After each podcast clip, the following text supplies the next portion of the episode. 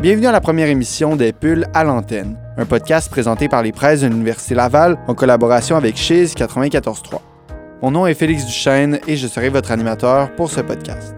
Pour le premier entretien, je reçois Jean-François Caron, professeur au département des sciences politiques et relations internationales à l'Université de Nazarbayev au Kazakhstan.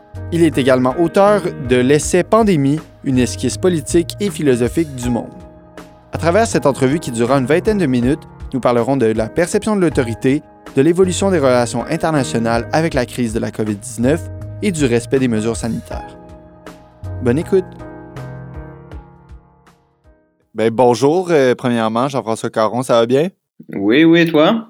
Oui, avant de commencer les questions par rapport euh, à l'ouvrage Pandémie, euh, j'aimerais ça avoir une courte présentation, puis peut-être un, résumé de, votre parcours.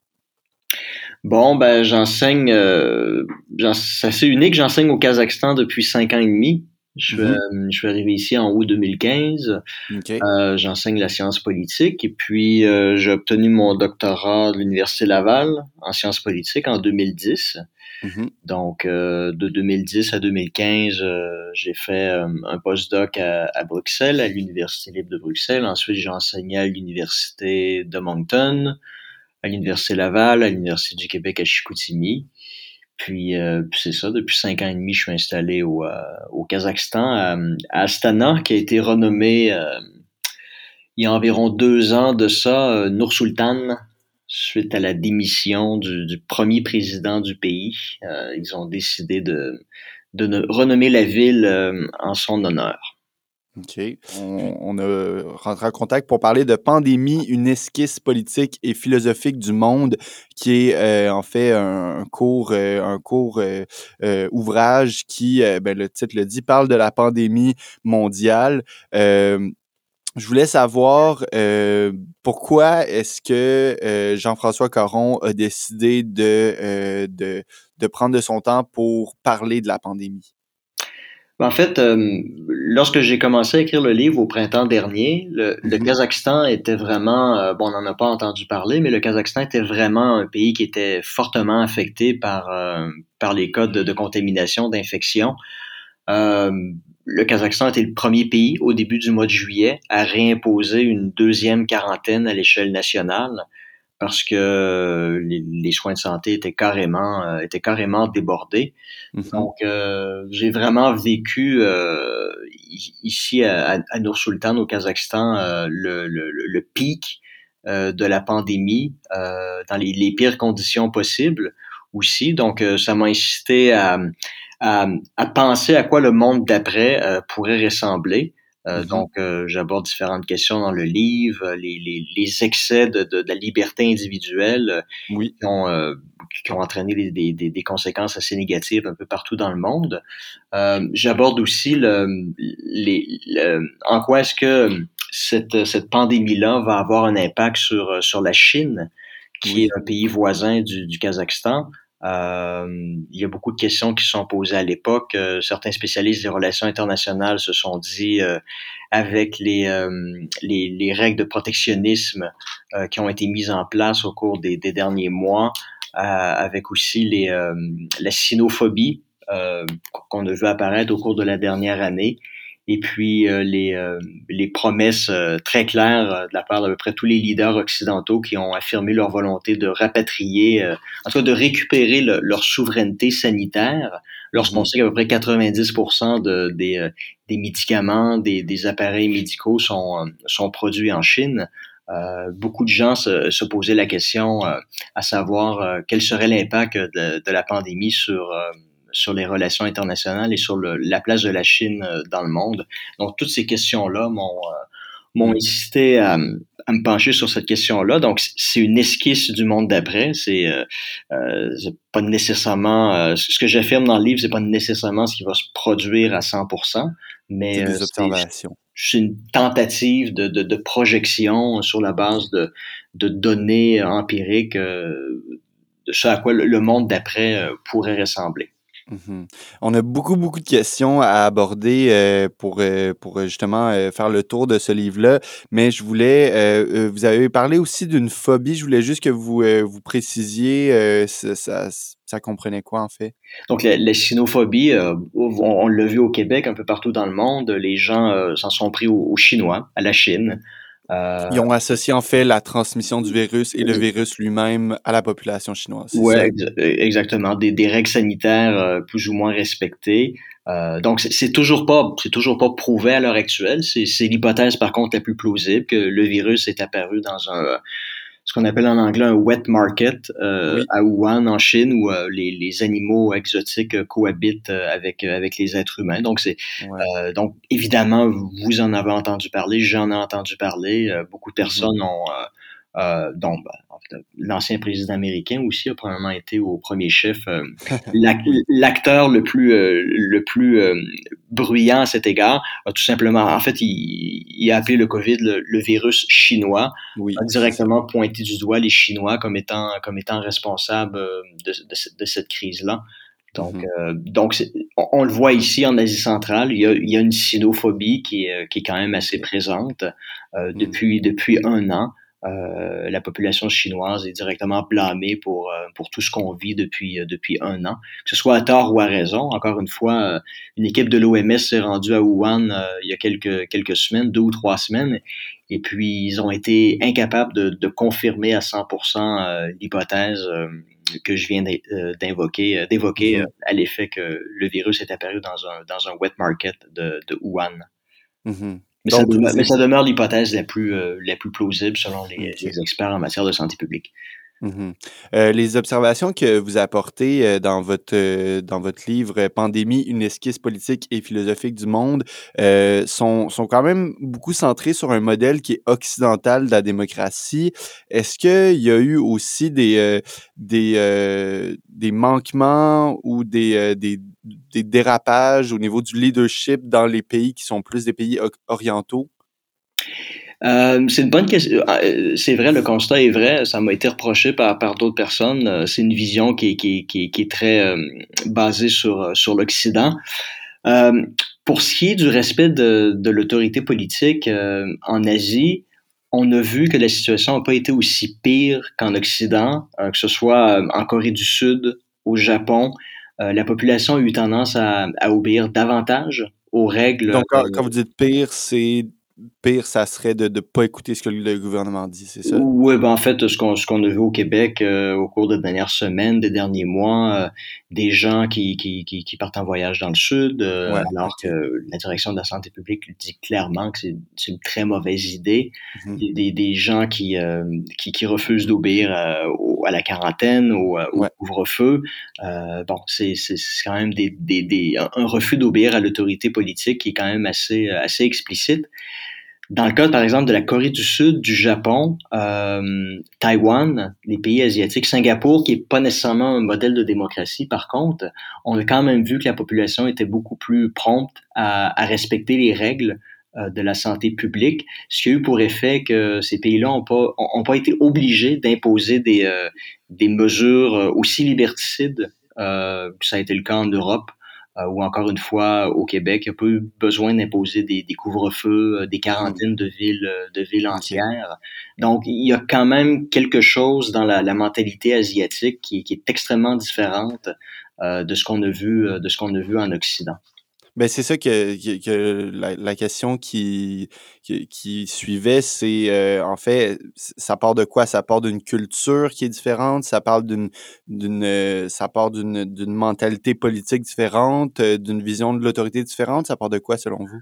Ouais, à mon avis, c'est une vision d'autorité qui est différente. en, en, Asie, dans le confucianisme, il y a, il y a, il y a la notion de la, la, la, la filial piety en, en, anglais, la piété filiale, si, si je m'abuse, je ne m'abuse en, français, qui fait en sorte que les dirigeants politiques, les gens qui sont en situation d'autorité ont tendance à être beaucoup plus respectés euh, dans, dans, dans, les dans les civilisations de type euh, confucianiste, mm-hmm. donc en, en, Asie.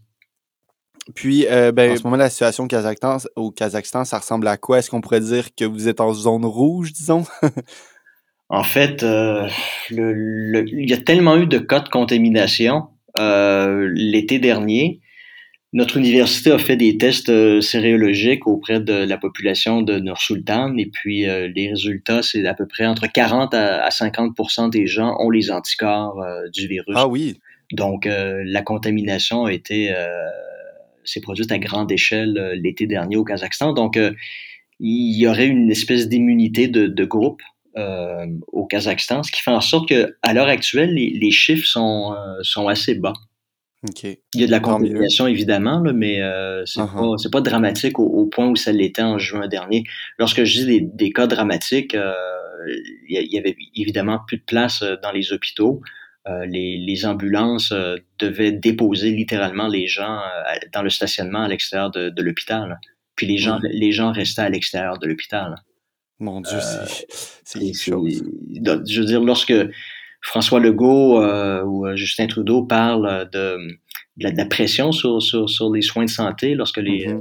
un nombre disproportionné d'individus sont, sont affectés par, par le virus, je, je, je, pense que je, sais de quoi parlent.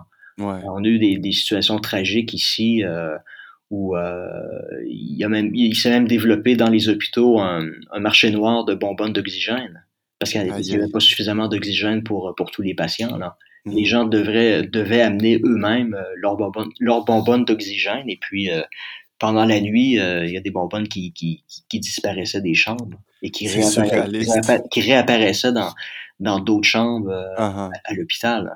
Donc, mmh. il, y a, il, il y aurait il y aurait, une immunité de groupe euh, ici, ce qui, ce qui fait en sorte que la situation est globalement euh, acceptable à l'heure mhm. actuelle.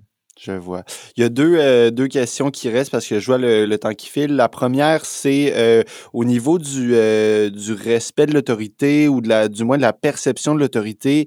moi, quand j'ai quand j'ai lu Pandémie, j'ai tout de suite pensé à à nos fameux complotistes euh, au Québec. Euh, il y en a aussi aux États-Unis, il y en a partout au monde. Puis, euh, ça, pourquoi est-ce que j'ai pensé à eux? Parce que finalement, le message que vous passez à travers, à, travers votre ouvrage Pandémie, c'est un peu que le gouvernement, s'il prend des décisions au niveau de la santé, c'est que c'est, c'est pensé, c'est réfléchi, il y y, une, y a une suite dans ces idées-là, puis dans, dans ces mesures-là puis euh, c'est pas pour pas pour brimer nos libertés.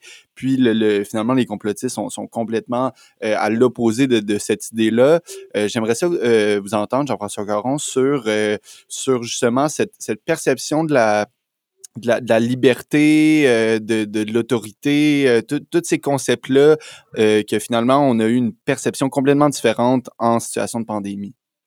Ce qui, est, ce qui est assez intéressant avec les théories du complot, euh, on peut, même si c'est, il y a toujours eu des théories du complot, même à l'époque médiévale, mm-hmm. on peut, on, on peut trouver le, les fondements culturels des, des, théories du complot qui se trouvent dans, euh, ça, va, ça, va, ça va sembler paradoxal ce que je veux dire, mais dans la, la surutilisation de la raison.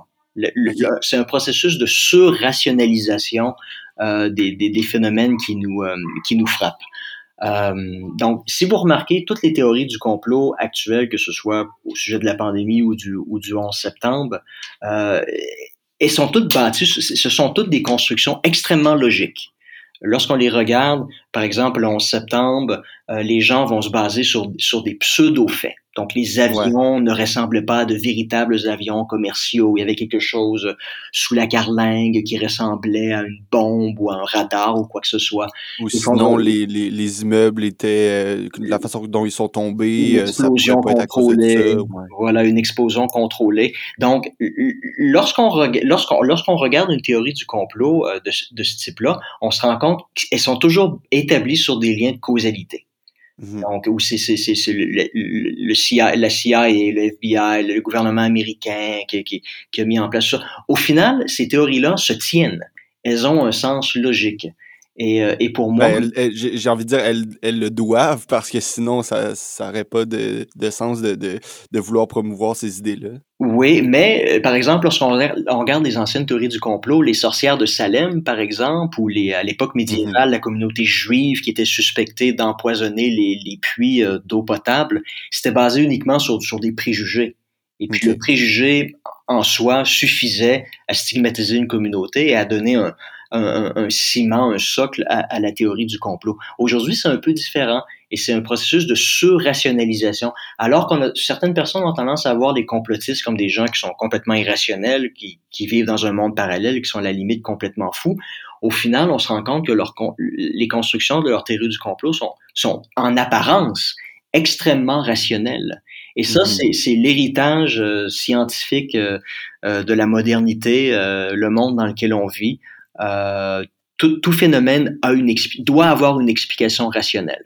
Mm-hmm. c'est comme si dans le monde d'aujourd'hui, on avait oublié qu'on pouvait être frappé par la contingence, des, euh, des phénomènes qui, euh, qui, qui, nous tombent dessus sans, sans explication rationnelle. Le, le hasard, finalement. Le hasard, euh, un virus de type respiratoire qui a probablement pris mm-hmm. naissance chez les chauves-souris, c'est propagé d'une façon quelconque auprès euh, d'êtres humains qui par la suite se sont euh, répandus partout dans le monde. C'est la contingence. Les gens aujourd'hui, à cause de ce phénomène-là, selon lequel on doit tout expliquer de façon rationnelle, les gens ont perdu cette, cette, euh, cette capacité de simplement accepter que la contingence, le hasard, peut nous frapper et qu'il n'y a pas nécessairement d'explication derrière tout ça. Mm-hmm. Euh, donc, les gens ressentent le besoin, les complotistes du moins, ressentent le besoin de, de bâtir ces, ces, ces constructions euh, euh, théoriques-là qui ont un fondement en apparence tout à fait rationnel. Euh, et, et c'est pas étonnant ait une, une, proportion assez significative de, la population en Occident a tendance à croire à ces théories-là. Euh, on parle de, de l'ordre de 15 à 20% tout dépendamment euh, des types de théories euh, qui ont émergé depuis, depuis un an. La pandémie, le, la pandémie est associée au 5G. C'est Bill Gates qui veut contrôler nos cerveaux avec des, des vaccins. C'est une façon. Bref, on, on, les a tout entendus. Euh, lorsqu'on regarde toutes ces théories-là, c'est ce qui est commun entre elles. Elles ont toutes, une, une euh, elles ont toutes des fondements pseudo-rationnels qui, mm-hmm. en apparence, font sens. Euh, et, et, et, ça, c'est l'héritage du monde dans lequel on vit. Euh, la raison explique tout. Il y a une autre question que je voulais vous poser avant qu'on se laisse, euh, parce que ça fait quand même un petit, un petit bout. On aurait tellement de sujets à parler, mais je voulais parler un peu de, ben de justement de relations internationales, euh, de, euh, de finalement des chaînes d'approvisionnement qui, euh, avant la pandémie, il y avait beaucoup, beaucoup euh, d'exportation de l'Asie. Euh, on, comme vous l'aviez dit aussi, au niveau sanitaire, que ce soit de l'équipement, tout partait de là. Et puis, on, on, finalement, les pays se sont rendus compte que eux-mêmes devaient s'approvisionner. Euh, donc, je voulais savoir euh, comment est-ce que les, les, les, relations internationales, euh, aussi les accords de libre-échange vont être influencés pendant et après la pandémie? Bon, on l'a vu euh, à partir de, du printemps dernier, lorsque les, euh, les gens exigeaient des, des, masques, quelque chose qui est quand même assez, assez simple, hein. des masques, des respirateurs. Euh, euh, les, gens, les gens ont réalisé que toute cette production-là avait été délocalisée en Chine. La Chine est devenue l'usine du monde. Ouais. Et les gens ont réalisé qu'en situation de, de, pandémie, lorsque des, des, gens mouraient, les sociétés occidentales avaient plus les, les moyens d'assurer la, la, protection euh, de la santé publique. Donc, je pense que ça a créé un choc. Euh, un peu partout dans le monde. Euh, très récemment, le ministre des Finances en France a annoncé une série de mesures pour relocaliser euh, les productions euh, stratégiques en matière sanitaire en France afin d'éviter qu'une situation comme celle-là se reproduise dans l'avenir. Et fort probablement, ça va se reproduire dans l'avenir. Tous les, ex les ouais. experts en santé publique nous disent que c'est pas la dernière pandémie de, de ce type-là, malheureusement. Euh, donc, euh, donc, il va fort probablement y avoir une relocalisation de, de certaines productions stratégiques euh, en Occident. On le voit aussi avec les productions du, de vaccins. Euh, vous avez oui. la France ou, ou, le Canada qui ont perdu leur capacité non seulement à développer des vaccins, mais aussi à les produire en grande quantité. Et ça, ça va faire, ça va fort probablement faire réfléchir les gens, les élus, euh, qui vont réaliser que c'est une situation qui je pense objectivement, euh, fait pas vraiment de sens. Euh, il, il, va y avoir une, une, une nécessité, il va y avoir des efforts qui vont être fort probablement faits au cours des prochaines années pour redonner aux, aux pays occidentaux cette capacité stratégique de, de, de développer des, des, non seulement des vaccins, mais aussi de développer des, du matériel euh, essentiel pour, euh, pour, pour la santé publique. Donc ça, ça va affecter inévitablement les relations avec, euh, avec la Chine. Qui, mm-hmm. qui, qui, va perdre, qui va perdre cette, part de, de marché-là au cours des prochaines années. Ce qui a fait en sorte que certaines, certaines personnes ont dit que ça va, ça va créer un, un piège de Thucydide. Donc, le piège de Thucydide, c'est une théorie des relations internationales qui nous dit que lorsque vous avez une, une société en émergence, un, nouvel hégémon qui voit ses, euh, sa volonté de puissance être, euh, être brimée par, par, euh, par, les autres, par les autres sociétés dans le monde, ça crée toujours des chocs qui, plus souvent qu'autrement, ont tendance à, amener à des guerres à grande échelle. Donc, ça a été le ah cas lors de la Première Guerre mondiale. Euh, il y avait une tension entre l'Allemagne, qui était une puissance émergente, et la Grande-Bretagne, qui était une puissance déclinante, mais qui, qui, mais qui mettait des bâtons dans les roues euh, au, développement de la puissance allemande. Ça, ça, ça a fait bouillir la marmite, et puis tout ce qu'il fallait, c'était un, un, un, simple euh, événement anodin pour, pour, pour déclencher une guerre. Euh, donc, il y a beaucoup de gens qui, qui, qui ont dit qu'à l'heure actuelle, on se trouve dans une situation similaire. Si les pays euh, se mettent à, imposer des règles protectionnistes, à relocaliser des productions stratégiques euh, en France, au Canada, aux États-Unis, ça va brimer l'élan chinois. Et, ça va ultimement mener, mener à des conflits à grande échelle entre la Chine et nous. Euh, dans le livre, je développe la thèse euh, selon laquelle je, je, suis pas en accord avec euh, cette idée-là, parce que lorsqu'on regarde au cours des cinq dernières années, euh, la Chine avait déjà commencé à se démondialiser. sous le règne de Xi Jinping, le, président chinois, on, a vu que la Chine s'était retirée lentement mais sûrement de, du, du marché global pour se concentrer davantage sur son marché domestique, son marché intérieur, et dans une volonté de, de, de devenir le centre d'un empire régional. Donc, euh, et, et, avec la pandémie, cette dynamique-là va s'accélérer. Et d'ailleurs, au cours des derniers mois, la Chine a signé un, vaste accord de libre-échange avec euh, les pays limitrophes qui, euh, qui essentiellement font de, font de la Chine le, nouvel hégémon euh, régional qui va maintenant être en mesure de contrôler l'économie des, des puissances des pays limitrophes. Ce qui, le, le, Kazakhstan se retrouve dans ces pays du libre-échange? Ben, voilà, ça c'est le problème. Lorsque, parce que le problème, c'est que la, la, Russie a aussi des, une, une volonté de devenir une puissance régionale et le, problème, c'est qu'au Kazakhstan, vous avez beaucoup de, de, de, de gaz naturel, de pétrole, euh, des ressources minières. Et l'Asie centrale a toujours été euh, dans l'orbite euh, russe, dans l'orbite de la Russie. Ça faisait partie de l'Union soviétique. Et là, le problème, c'est si vous avez deux, deux empires régionaux qui, qui cherchent à agrandir leur sphère d'influence, ben, inévitablement, la Chine va vouloir étendre sa sphère d'influence vers l'Asie centrale, à cause de, de toutes les, les, les, ressources naturelles, les richesses naturelles qu'on y trouve. Et ça, ça risque, de, ça risque de porter atteinte aux intérêts de, de la Russie dans la région. Donc, probablement, ce qu'il va falloir observer au cours des 20, 25 prochaines années, c'est des, euh, c'est les, les, zones tampons entre les nouveaux espaces régionaux qui sont en émergence risquent de devenir le, le lieu de, de tension entre, entre, entre ces, ces espaces régionaux-là qui sont en train d'émerger. Euh, et l'Asie centrale euh, va fort probablement être une de ces euh, zones tampons-là à surveiller. il va y avoir inévitablement des tensions entre la Russie et la Chine. entre la Russie et l'Union européenne, ce qui se passe en, Ukraine depuis les dernières années est mm-hmm. en quelque sorte la pointe de l'iceberg. On voit que la, Russie cherche à étendre son influence dans les anciennes, dans ces anciennes républiques soviétiques, et on voit qu'en retour, l'Union européenne cherche à étendre son influence euh, dans les euh, les anciens pays euh, satellites de, de les anciennes républiques de l'Union soviétique. Donc, on, on, on, voit déjà au cours des dix dernières années cette dynamique-là qui, qui a émergé.